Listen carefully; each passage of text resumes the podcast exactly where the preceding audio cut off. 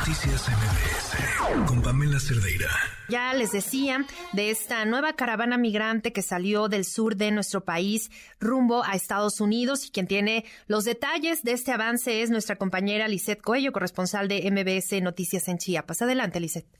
El Via Crucis migrante que salió con unos cinco mil migrantes el pasado domingo de Tapachula rumbo a la Ciudad de México a la Basílica de Guadalupe remontó su camino al municipio de Huehuetán, donde exigen al gobierno de México les otorgue diálogo, documentos para su regularización y autobuses para trasladarlos a la capital mexicana.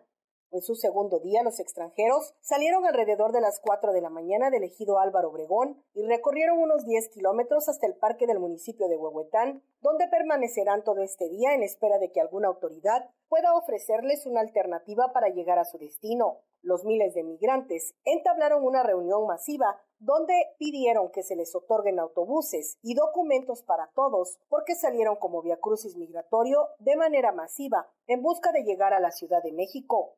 Mohamed Capa, un migrante haitiano, dijo que ya no les quedaba otra opción más que salir en este Via Crucis, pues ya no tenían dinero para seguir sobreviviendo en Tapachula. Ya no nos queda más otro, no, nos queda más otro dinero para, para pagar el bus y adelantar. Estamos aquí sin nada, ya no nos queda más plata porque nos sacaron todo y estamos aquí sufriendo de verdad. Si es posible, para que nos ayuden, que salgamos aquí para para adelantar y esto nos va a gustar mucho. Los migrantes fueron claros ya que no quieren dividirse, sino mantener la unidad y tampoco quieren que se debilite su movimiento, en tanto que el director de Pueblos sin Fronteras, Irineo Mújica, informó que nadie regresará a Tapachula, por lo que la principal propuesta es que se les otorgue el transporte para llegar a la Ciudad de México para que puedan continuar su camino. Para MBS Noticias, Lizeth Cuello.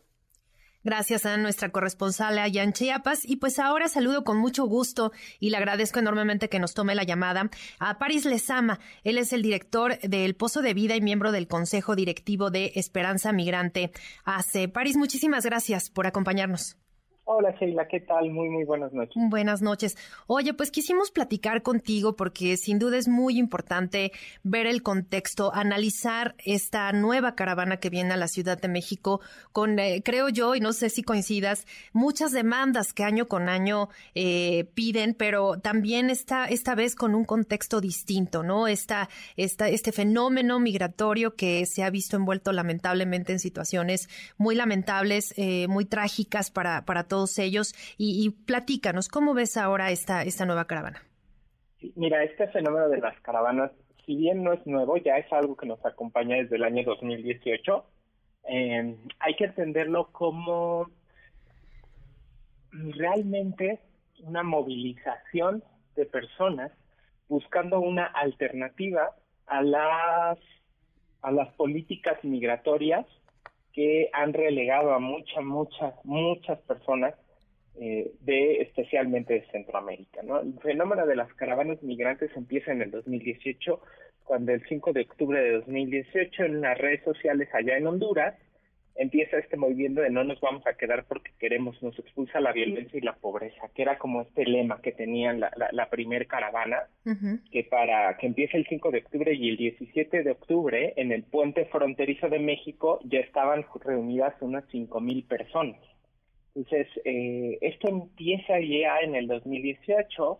Recuerdo que mucha de la, de la expectativa que se tenía de este grupo era poder llegar a los Estados Unidos. Sí.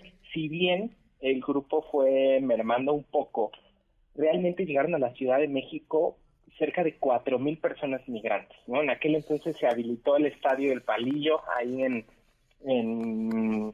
el Foro Sol, que es un, estadio que está junto al Foro Sol, no recuerdo exactamente cómo la ubicación, pero sí estaba ahí. Eh, y en aquel entonces la, la, la Comisión de Derechos Humanos de la Ciudad de México se hizo cargo del tema, se montaron campamentos, se dio alojamiento a las personas, se buscaron opciones de, eh, de regularización para estas personas, pero eso fue allá en el 2018. Uh justamente entre este nuevo gobierno, meses después de esta caravana, eh, cambia la política migratoria en el 2019. Teníamos una esperanza muy grande de que las cosas siguieran como iban pero en 2019, derivado de las presiones de Donald Trump sobre la, la cuestión arancelaria, pues el gobierno cambia radicalmente la postura migratoria y se convierte en un espacio de contención. Desde ahí hemos visto una estrategia muy definida del Instituto Nacional de Migración y de la Guardia Nacional para no detener el avance de las caravanas, sino ir detrás de las caravanas. La Guardia Nacional, el Instituto Nacional de Migración van detrás, pero no van no van como protegiendo a la marcha, no por así decirlo, sino van deteniendo y alojando en estaciones migratorias a las personas que pertenecen a estas caravanas. Entonces, poco a poco, desde atrás, en vez de confrontar enfrente, sabemos qué es lo que pasa cuando, cuando, cuando los confrontan directamente, ¿no? Tenemos estos hechos que pasaron el 30 de agosto de 2021, cuando un oficial de migración, Adolfo Juan Robles Páez, golpea en la cabeza a un migrante que era parte de una caravana en una confrontación directa que se les hizo, ¿no? Entonces, eh, aunque se nos dijo que se había cesado a esta persona, la verdad es que no, él sigue perteneciendo al instituto, trabaja ahí en el archivo, eso sí, lo tienen castigadito en el archivo, pero él sigue siendo parte, ¿no? Aun cuando se dijo que se le había cesado. Pero entonces el Instituto Nacional de Migración ya no confronta a las caravanas para no tener esta, estas, estas escenas. Lo que hace es irse detrás. Irse detrás y va deteniendo a las mujeres y a los niños, que son los que más se relegan, y después va a las personas con alguna discapacidad y así hasta que va mermando la caravana, porque en los últimos años, de la del 2018 no ha llegado ninguna otra, aunque ha habido cada año, en 2019 fue en enero, 2020 igual, en 2021 fue en agosto, entonces cada año ha habido una, una caravana, pero ya no han llegado a la ciudad y es porque el Instituto Nacional de Migración con la Guardia Nacional desarrollan esta estrategia de contención que ya no es enfrente, sino atrás, los, los eh, detienen, los llevan a una estación migratoria y los deportan. Veremos si en esta ocasión, derivado de los incidentes que se suscitaron en Ciudad Juárez, la actitud del gobierno es distinta. Claro. Esperaríamos una, una actitud diferente en el sentido de, eh, de que hay una deuda con este con esta población migrante ¿no? entonces en ese sentido ellos vienen eh, demostrando su, su inconformidad con la muerte de estas 40 personas. Sí. ¿no? La Ciudad de México, eso debo de reconocerlo, tomó acciones muy, muy claras, por ejemplo, con la población haitiana. Entonces, había un gran campamento ahí cerquita de la Comar, eh, en la colonia, no es Juárez, no recuerdo cómo es el nombre de la colonia, pero cerquita de gobernación había un gran campamento de migrantes que eh, no es que Sandra Cuevas los desalojara, ¿eh? los llevaron a, un, a una casa del migrante que abrió la Ciudad de México en Tláhuac y ahí se les están dando todos los servicios a esta población. Incluso los servicios de la Comar y del INM van allá para ver a este grupo. Entonces, eh, hay medidas que se pueden hacer. Ya lo demostró la Ciudad de México con este tipo de medidas y esperemos que en esta ocasión el Instituto Nacional de Migración esté a la altura, la Guardia Nacional esté a la altura, que en vez de hacer esta estrategia de detenerlos atrás para deportarlos, optemos por una visión un poco más humanitaria. Está la oportunidad para el instituto, está la oportunidad para el gobierno de demostrar más humanismo en la atención al tema migratorio. Entonces, creo que dentro de los grupos de sociedad civil tenemos la esperanza siempre nos pasa, ¿eh? siempre nos pasa, que, que, que, siempre tenemos esperanza de que el gobierno va a actuar de la manera correcta, no siempre nos cumplen, pero hay buenos ejemplos como este de la Ciudad de México, entonces hay que reconocerlo, evidentemente, no, no siempre todo está mal, eh, y esperamos que esto sirva de ejemplo para, para mostrarle al resto ¿no? de, de las instituciones que sí es posible atender estos temas desde una visión humanitaria. Y es que sin duda es, es fundamental esto, esto último que dices, porque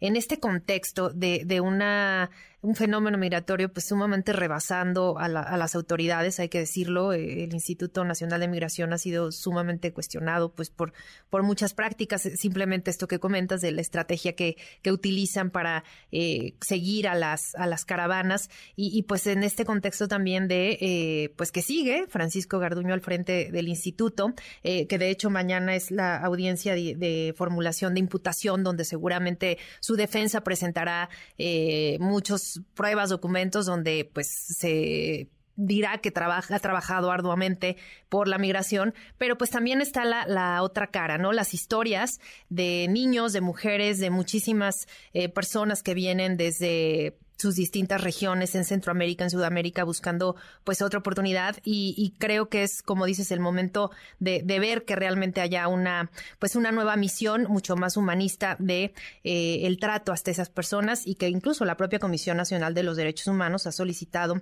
eh, medidas eh, cautelares a diversas autoridades justo por esta caravana y pues brindarles no toda la atención que requieren pues en su paso por la Ciudad de México y obviamente pues hasta su llegada a los Estados Unidos.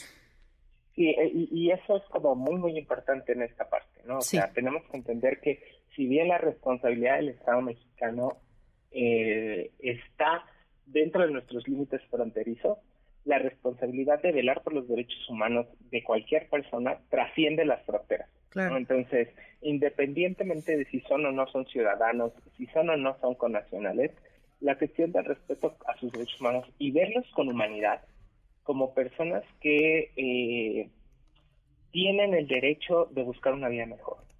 Pero ojo, y en esto también quiero recalcar algo, estas caravanas se mueven por algo, y es por la falta de oportunidades que se presentan en sus países.